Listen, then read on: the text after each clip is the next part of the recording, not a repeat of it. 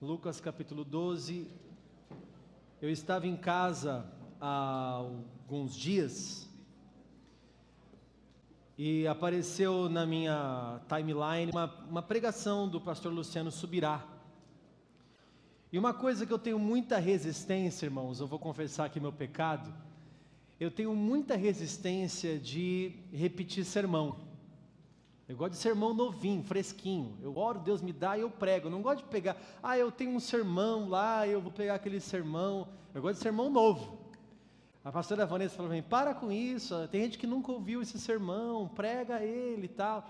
Eu não, eu vou orar, Deus vai me dar. E, eu, e assim eu tenho mais de 500 sermões aqui no meu iPad.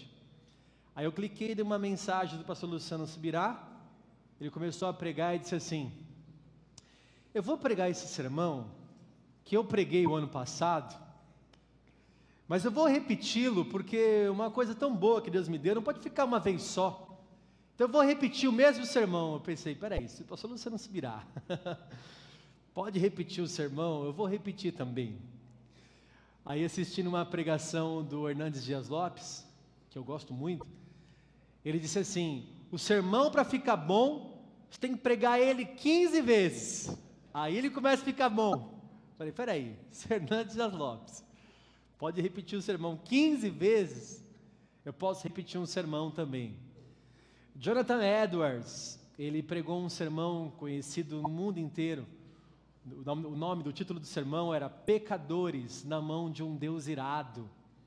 E quando ele prega na igreja dele, não acontece nada. É uma palavra ministrada sobre o povo, não acontece nada. Mas ele começa a repetir esse sermão e pregar em outras igrejas. Quando ele vai pregar em outra igreja, o mesmo sermão, acontece um grande avivamento. O Senhor se manifesta de forma espetacular através de arrependimento das pessoas, de quebrantamento, de convencimento do pecado. Um avivamento acontece num sermão repetido.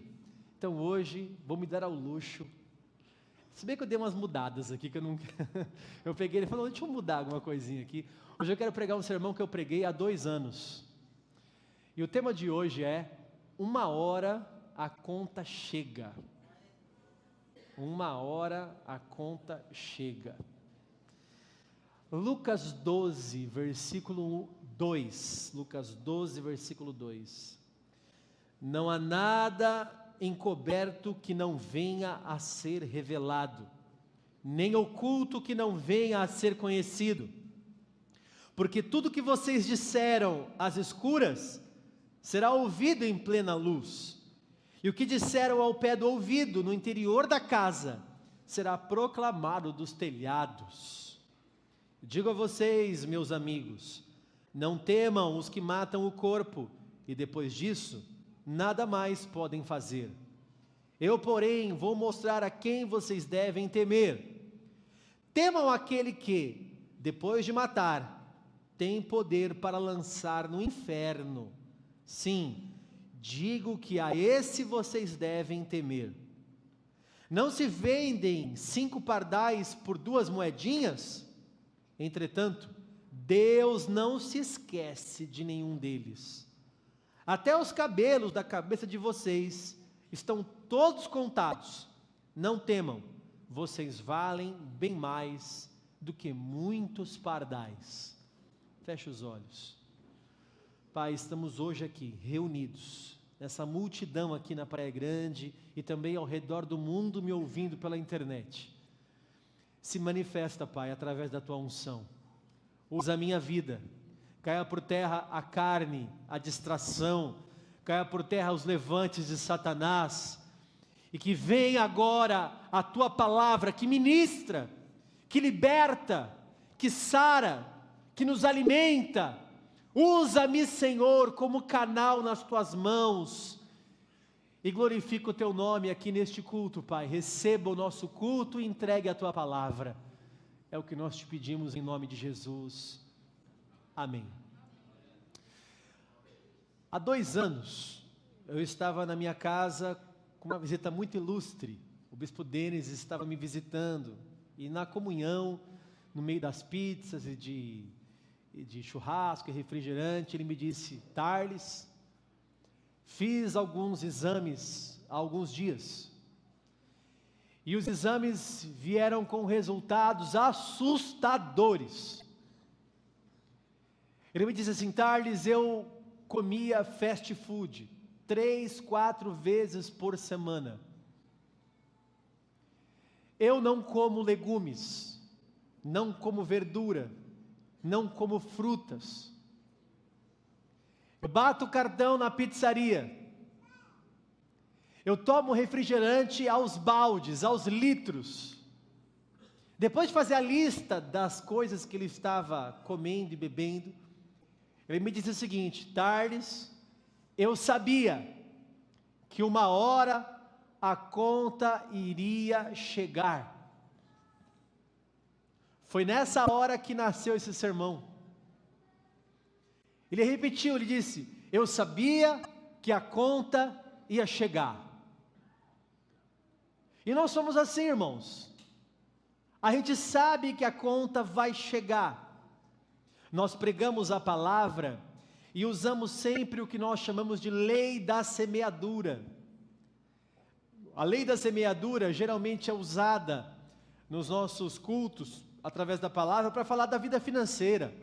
Ah, tudo que você der de oferta, Deus vai te dar muito mais. Irmãos, não é bem assim que acontece. Não é só isso, não é assim que funciona. Com relação à, parte de ofertas. Mas é sempre assim que funciona quando estamos falando de lei de semeadura no mundo espiritual. Tudo que você plantar, certamente você colherá. Coisas boas e coisas ruins. Tem gente que acha que só vai, é, só, só usa essa parte da lei da semeadura para as coisas boas. A lei da semeadura é planta agora que você vai colher, planta agora que você vai colher. Parece que a lei da semeadura é só para um lado, só para as coisas boas. Mas quer te dizer uma coisa, irmão: a lei da semeadura também serve para as coisas ruins. Minha mãe dizia, minha mãe, capítulo 9, versículo 2: pau que bate em Chico, bate em Francisco. Lembra desse ditado? A lei da semeadura, ela serve para, para as coisas boas, e a lei da semeadura serve para as coisas ruins. Tudo que nós plantamos, nós colhemos, inclusive as coisas ruins. A gente faz algumas coisas erradas e parece que nada vai acontecer. Eu quero te dizer que é uma plantação, e toda plantação gera uma colheita, e uma hora a conta chega. Você vai passando o teu cartão de crédito nas suas compras e é uma delícia passar o cartão de crédito. Escute bem essa frase espiritual que eu vou te falar agora. Deus fez o cartão de crédito, diabo fez a fatura. Passar o cartão é muito lindo. As crianças, minhas filhas, quando eram pequenas, falavam, pai, compra isso, compra aquilo. Eu dizia assim: Eu não tenho dinheiro. Elas me respondiam: Passa o cartão.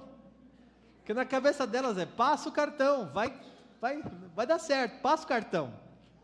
É muito legal passar o cartão. Quando você passa o cartão, não acontece nada, irmão. Você passa o cartão, compra o negócio, não sai dinheiro da sua conta, cartão de crédito, não sai dinheiro da sua conta. Não sai dinheiro do seu bolso, não acontece nada. Você passa o cartão, o seu bolso está igual, sua conta bancária está igual, mas uma hora a conta chega. No dia certo da sua fatura vai estar tá lá. Ela vai chegar, irmão. Ela vai chegar. Então eu quero trazer para você algumas coisas importantes que eu vou destacar aqui. Primeira coisa que eu vou destacar para você, anote bem, guarde bem. A conta é inevitável. Tem gente que acha que vai evitar a conta, vai passar o cartão e vai evitar a conta. Isso não vai acontecer, meu irmão. Tem gente que acha que pode comer o que quiser, beber o que quiser, viver como quiser e que a conta não vai chegar. Isso não vai acontecer, meu irmão. Tem gente que acha que pode fazer o que bem entende e que nada vai acontecer no futuro. Eu quero dizer para você que está enganado.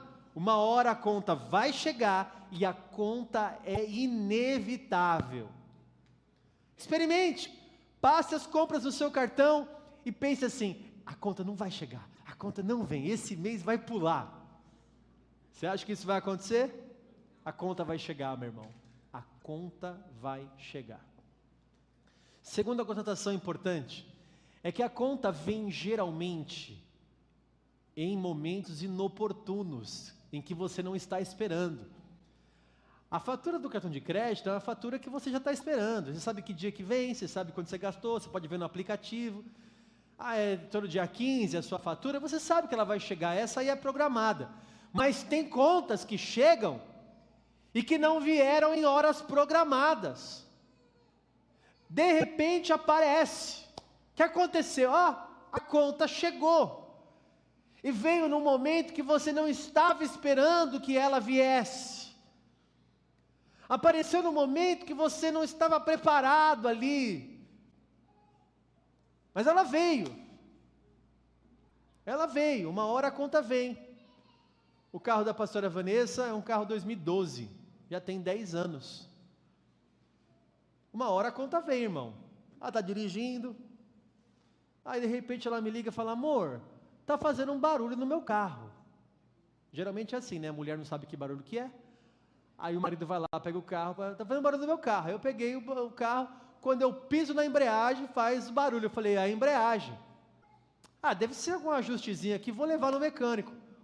Apertei o mecânico ver, ele falou: É a embreagem. Eu falei: Eu sabia, é a embreagem. Falei, beleza, quanto que é aí? Ele falou, R$ 1.500. Falei, não, é a embreagem. Falei, então, é a embreagem. É embreagem, R$ 1.500. Falei, não, mas minha esposa estava andando normal, ela não bateu. Não, eu sei, é R$ 1.500. Tem que tirar, ou tira por baixo, ou tira por cima, desmontar tudo aqui o motor. Não é só trocar um fiozinho, é a embreagem, vai, é R$ 1.500. E eu pensei, meu Deus, ela estava andando normal, ela estava... De repente a conta veio. Eu estou falando de coisas financeiras que às vezes vêm inesperadamente, mas e quando vem um canal no seu dente inesperadamente? É porque você não tratou, não passou fio dental, não escovou o dente. Uma hora a conta chega. Uma hora a conta chega. A conta é inevitável, a conta vem em momentos inesperados. Terceiro, todo mundo está plantando alguma coisa. Não existe pessoas isentas de plantação. Todo mundo está plantando. Todo mundo. Ah, não, eu estou no seguinte, ó, eu não estou nem plantando coisa boa, nem plantando coisa ruim. Eu estou aqui no meio, no nada. Eu estou aqui, eu não, você está plantando alguma coisa. Ficar aí no meio é plantar alguma coisa. Não, eu estou em cima do muro. Ficar em cima do muro também é uma decisão, também é uma plantação. Uma hora você vai colher o fruto de ficar em cima do muro. Todo mundo está plantando. Não tem um limbo aonde você diz assim, não, não planto nada, não colho nada, fico aqui, não e na, não tem. Todo mundo está plantando alguma coisa aquele que decidiu tomar uma atitude e aquele que decidiu não tomar nenhuma atitude também vai colher o fruto dessa plantação. Quarto, existem contas impagáveis. Tem conta que você não consegue pagar. Até que as financeiras, por mais alta que seja, Pode acontecer algo na sua vida econômica e você conseguir pagar, não é essa que eu estou falando. Tem contas que a gente não consegue mesmo. Chega contas tão altas de plantações que você fez que você não consegue, por exemplo, uma restauração familiar. Porque você plantou tanta coisa ruim para a tua família, na tua casa, que chega uma hora quando a conta vem, já não tem mais solução. Já não tem mais como pagar aquela conta. Talvez você pecou tanto, pecou tanto, fez tanta coisa ruim, tanta coisa ruim, que chega uma hora que a conta vem. Você vai colocando para baixo do tapete, vai colocando para baixo do tapete, uma hora esse tapete alguém vai levantar, está cheirando mal. Parece que nada vai acontecer, mas é uma plantação. E tem contas, existem contas impagáveis que não se resolve assim, deixa que eu pago, não dá para pagar. A conta chegou de tal forma que não tem o que fazer. Então, eu quero ministrar a você, a partir desse texto que nós lemos, Jesus está dizendo o seguinte: olha, não há nada encoberto que não venha a ser revelado. É claro que ele está falando aqui de algo maior e superior, porque existem segredos aqui na, na terra que ficarão aqui na terra, só serão descobertos na eternidade. Por exemplo, onde está o corpo da Elisa Samud, ninguém sabe. É uma coisa que pode ser que toda essa geração morra, todo mundo, e não, não descobramos aonde é que está esse corpo. Não é isso que ele está falando. Ele está falando que naquele dia, em Deus, não tem nada encoberto. O Deus que vê todas as coisas está contando tintim por tintim do que você está fazendo. O texto diz: até as mínimas coisas. Sabe aquele pardal por duas moedinhas? Aquele pardal não está em esquecimento diante de Deus. O Senhor está falando aqui, até o fio da sua cabeça, eu sei contado. Tudo bem, para alguns aqui fica mais fácil contar, né, Deus? O meu, por exemplo. Já foi mais difícil contar meus cabelos. A ciência diz que os homens têm aproximadamente 140 mil fios de cabelos. Mas se pegar o Paulo, por exemplo, nosso cameraman ali, dá para contar assim, né? pois é, meus irmãos. Eu quero ministrá-los que a nossa conta vem em três, ela pode vir em três tempos diferentes. A nossa conta pode chegar em três tempos diferentes. Primeiro tempo, a nossa conta pode chegar no presente. Irmão, tem conta que é igual todinho, bateu, tomou. Tem conta que vem na hora. Você fala, meu, não é possível, é na hora. Você, você fez, pá, vai colher. Na mesma hora. Vamos dar um exemplo aqui, usar. Uzá tocou na arca irreverentemente. Ele tocou na arca e morreu que horas? Na hora, imediatamente. Está colhendo na mesma hora. Adão e Eva viveram, viveram uma certa, de certa forma, algo diferente. Por quê? Receberam uma incumbência, receberam um mandamento de Deus, dizendo o seguinte: não toque na árvore do conhecimento do bem e do mal não coma do fruto proibido. Eles comeram do fruto proibido, e na mesma hora que comeram, perceberam que estavam nus. Na mesma hora. Comeram, de repente Eva começou a sentir um negócio estranho, Adão também, um olhou para o outro, perceberam que estavam nus. Na mesma hora, imediatamente. Irmão, tem pecado que você comete, que eu cometo, que a gente colhe o fruto negativo do pecado, o salário do pecado, que é a morte, na mesma hora. Segundo tempo, que nós podemos colher e receber a conta no futuro. Tem coisas que não acontecem na hora. E aí aparenta aquela situação de impunidade. Tá vendo? Eu fiz, não aconteceu nada. Olha aí, ó, eu pequei, mas aparentemente está tudo igual. É a questão do cartão, né? Você passa o cartão, aí você fala, minha conta está igual, meu bolso está igual, tal, estou passando o cartão, uma hora a conta chega.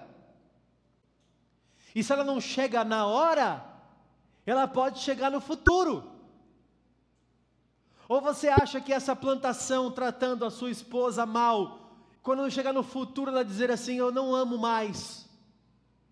O seu marido que vai dizer assim: Ó, cansei, o desgaste foi muito. Você achou que essa conta nunca ia chegar? Uma hora a conta chega. Uma hora a conta aparece. De repente, quando passa alguns anos e você olha para trás e pensa: Poxa, meu Deus, pois é, uma hora a conta vem. Uma hora a conta aparece. Você não não guardou nada para o seu futuro. Eu espero, eu imagino que você, quando estiver mais velho, quer se aposentar. Quem aqui quer se aposentar e receber algum valor, diga amém. amém. Eu espero. Então, agora o que você está plantando para você poder colher? Você não quer se aposentar? O quanto você está recolhendo? O quanto você está pagando? Porque geralmente assim, enquanto eu estou ativo, não quero pagar nada. Não, como é que eu faço para não pagar? Mas quando eu sou passivo e eu quero agora na hora de receber, não, agora eu quero receber, que é meu direito receber. Eu estou idoso, eu, tô, eu, eu trabalhei minha vida inteira, mas você nunca contribuiu. Aí chega no futuro, a conta vem, não tem previdência, está aí há anos sem pagar um carnê, sem ter um registro, aí eu não tenho registro autônomo, faço um carnê, ou faço uma previdência privada, ou faço um investimento para você colher no futuro, compre ações da bolsa, faça alguma coisa para você poder planejar o teu futuro. Porque uma hora a conta vem e é inevitável. E aí o que acontece? Você vai olhar para trás e vai dizer assim: e agora? É assim, irmãos. É só você se afastar do seu filho, deixar o mundo cuidar do seu filho. Quando chega lá na frente, você fala: o que aconteceu? O que aconteceu? Aconteceu que uma hora a conta chega. Chegou. Ah lá, não, mas deixa, deixa, deixa, não, não faz, não faz, não faz. Chega uma hora, olha lá onde está o teu filho. Uma hora a conta chega. Eu estou plantando para minha filha crescer no caminho do Senhor, minhas filhas. E eu fico muito grato a Deus por ela decidir se batizar. Cada vez que ela se tranca no quarto lá para fazer o plano de leitura, ela, a Gia, a Aninha, a Nicole, os adolescentes que se reúnem todo dia, né? Estou estudando o que agora? Qual o livro agora? Segunda Coríntios. Estou estudando segundo. Todo dia elas abrem um livro, é, um, um capítulo da Bíblia e estudam um capítulo da Bíblia. Todo dia, todo. Hoje também já foi? Já estudou?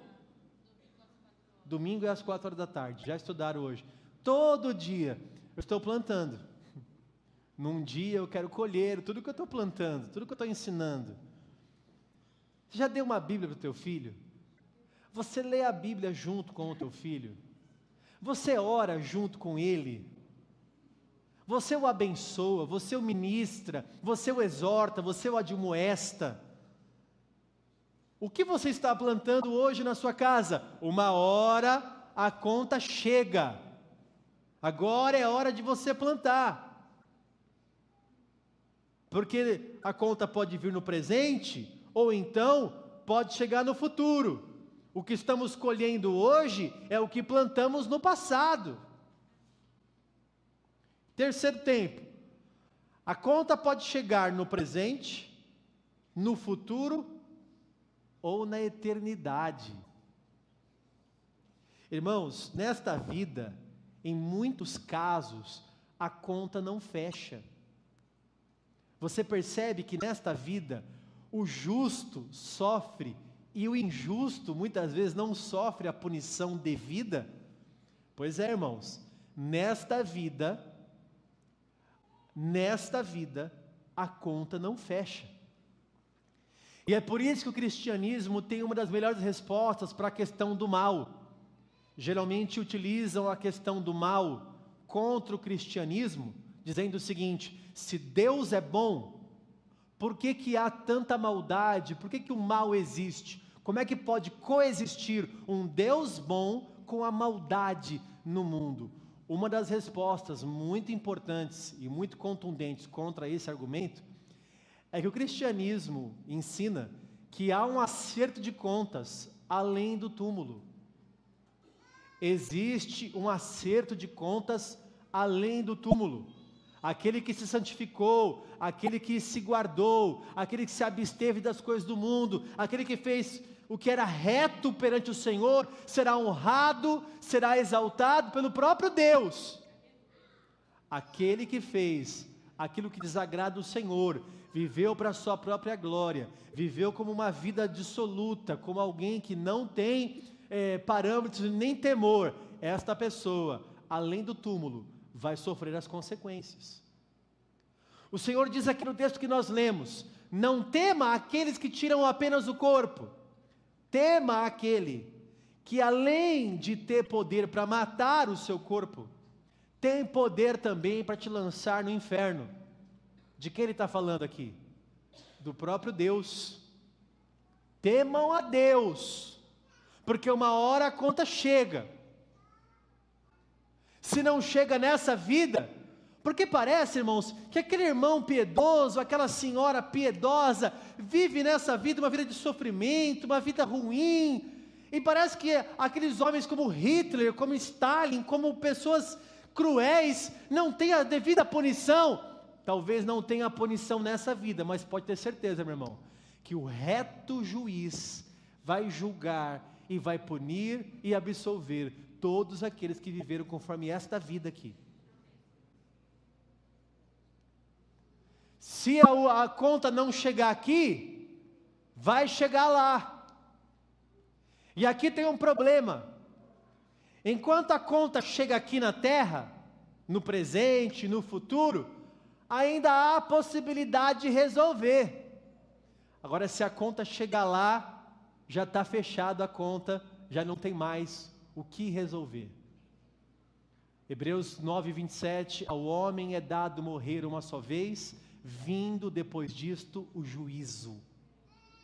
Morreu, vai ser julgado. Acabou, meu irmão. Esse negócio de repescagem, de segunda chance, não encontra respaldo bíblico. É uma vez só. É se ensina ou não. É aceita ou rejeita. Não tem um meio termo. Ah, nem aceito, nem rejeito. Não tem, meu irmão. Tudo que você está fazendo, você está plantando, e uma hora a conta vai chegar, uma hora a conta vem. Preste bem atenção, eu vou ser um pouco mais prático aqui agora, e eu vou dizer assim de forma bem clara, bem clara para você poder entender. Por exemplo, a sua colheita, a sua plantação e a sua conta, quando a conta chega no mundo físico, no mundo material. Preste bem atenção, vamos falar de vida financeira você gasta tudo que você quer gastar no seu cartão de crédito. Você não pode ver uma promoçãozinha que você já fica tentado, isso é o consumismo. Você já não, você não consegue. O botãozinho lá do celular. E aí você gasta tudo no iFood, no, na Shopee, no Mercado Livre, no Wish, no AliExpress, no Shein, né? É, já está tá, tá, tá se manifestando já. Meu Deus, Senhor, tá? Já está aparecendo. Os celulares já estão já pegando fogo, já tremendo assim os celulares no bolso. Ai, Senhor, não vai acabar o culto, vai apertar um botão. Isso é promoção aqui. E aí você compra um e compra outro, é, meu irmão. Você vive gastando tudo, uma hora a conta chega. Nós éramos pastores de Peruíbe em 2004. E como faz um tempinho já. E lá tinha uma irmã em Peruíbe, ela trabalhava em São Paulo, ganhava muito bem. E ela tinha um cartão Pernambucanas. Sabe Pernambucanas? Pernambucanas, sabe? Ela descia na, na porta da Pernambucanas, ela morava mais distante, mas ela descia na porta da Pernambucanas, entrava, ela recebia quinto dia útil, ela parava na porta da Pernambucanas, ela saía com as sacolas. Os filhos bem vestidos, ela bem vestida, sempre ornamentada, tudo uma beleza, ela ganhava bem. Mas acabava o mês, ela vinha na minha sala e falava assim: Pastor, eu não sei o que acontece, pastor. tá, olha, acabou as coisas, não tenho dinheiro para nada, não consigo mais viver assim, não tenho dinheiro para nada. Um dia eu falei para ela assim, fulana, para não falar o nome dela aqui, vai que ela está me assistindo. Eu disse, fulana, olha, o jeito que você gasta, até o devorador tem medo de você. O devorador passa longe de você, meu irmão. Você é pior que o devorador. Ah, meu Deus, dedinho nervoso. Cuidado, porque vai chegar uma hora que a conta vai chegar, vai passar o tempo, você, cadê minha casa? Ah, meu irmão, ficou tudo no iFood. Transforma o iFood, você vai ver que vai sair uma casa dali. Pega a sua fatura e veja tudo que veio de Shopee, Wish, Ali, Mercado Livre, iFood. Transforma isso e ver que dá uma parcela de uma casona. já teria construído três casas. Eu dei só um exemplo aqui, estou exagerando, que é para você pensar qual que é o cano de escape que está saindo tudo aí. Uma hora a conta vai chegar, meu irmão. E na sua alimentação, na sua saúde, na sua saúde, pensa comigo. Você não se alimenta, uma má alimentação, come o que você quer. Você é sedentário, uma academiazinha? Não. Um pilatezinho? Uma caminhada na praia? Não. Subir uma escadinha, você olha para a escada e fala: Meu Deus, que escada! E aí, sabe o que mata você? Você vê uma escada assim, de repente você fala: Ai, não sei se eu vou subir. Aí vem um senhorzinho, 80 anos, e começa a subir assim. Aí você fala: Não é possível. Não é possível. É, que na época dele não tinha iFood, né? Pois é. Aí você vê, você fala, aí você vai, você vai levantar, você, ai, a pastora Vanessa está meio assim, né? Que a pastora Vanessa está com. ai, meu Deus, tal. Aí ela, ela, vou falar, vou falar. ela está fazendo pilates e aí ela está com problema na coluna, vai fazer um procedimento cirúrgico agora, né? Mas ela vai fazer pilates, aí tem uma senhorinha. Quantos anos tem a senhorinha que faz com você? 76. Aí a fisioterapeuta fala: faz esse exercício. Aí a pastora, ah, ah, a senhorinha está lá. Ela me conta, Tarles, aquela mulher está ali para me humilhar. Pastora isso aqui. E a senhorinha? ah, vim para fazer essas coisas, eu viro figurinha, meu, eu viro figurinha. Eu vou cortar esse trecho lá no YouTube. Quem fizer a figurinha, uma hora a conta vai chegar, meu irmão. É.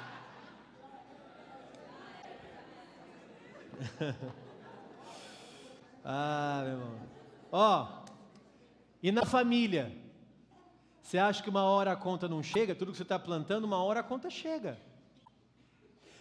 Às vezes, você está cometendo um pecado na sua família, contra a sua casa, o seu casamento, seus filhos, e parece, e dá uma sensação de impunidade.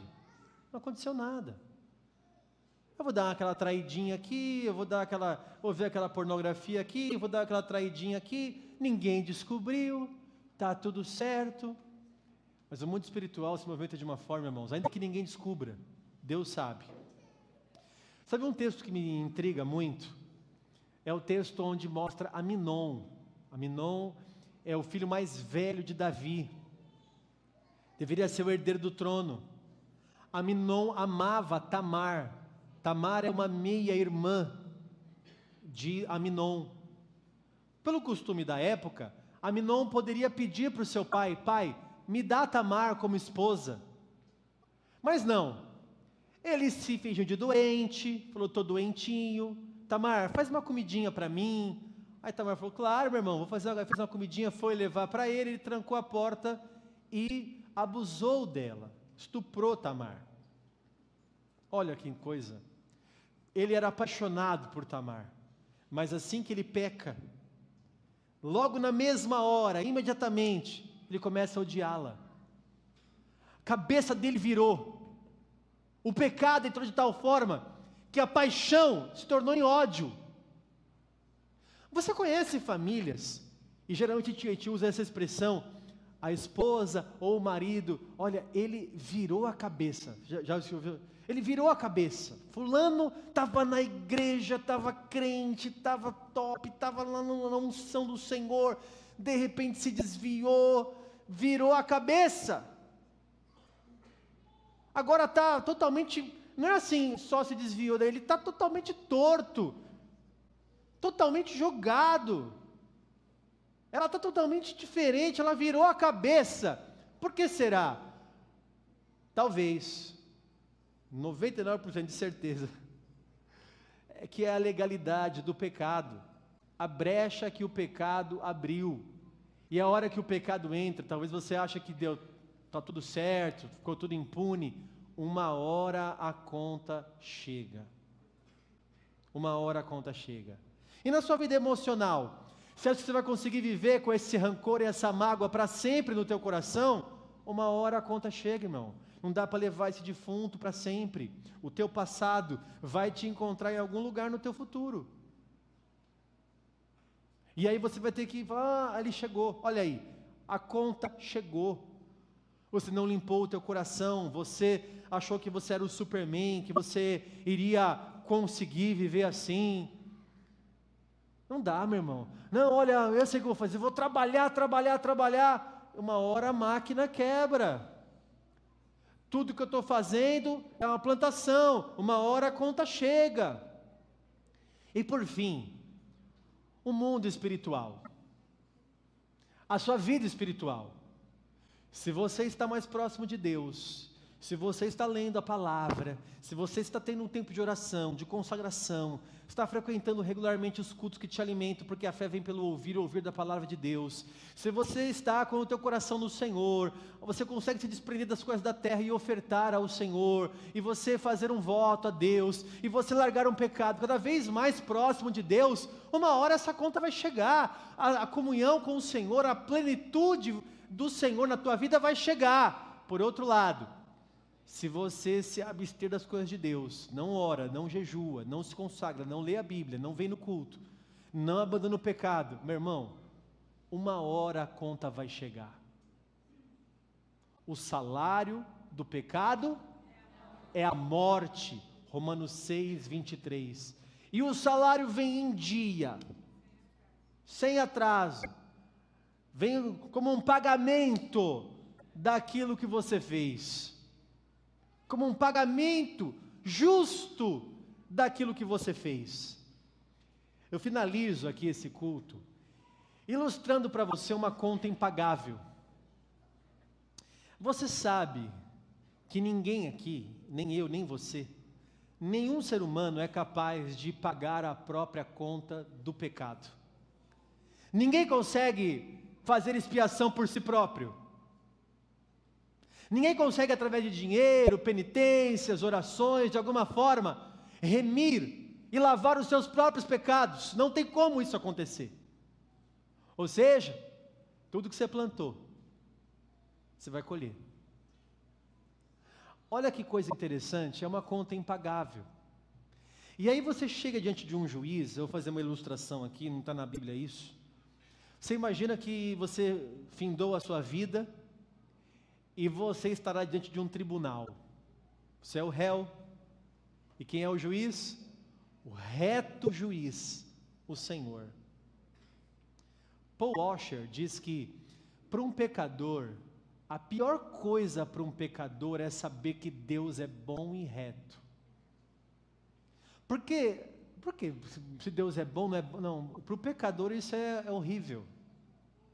Porque se, se Deus fosse ruim, mal, fosse um juiz iníquo, ele poderia ser subornado, poderia dar um jeitinho.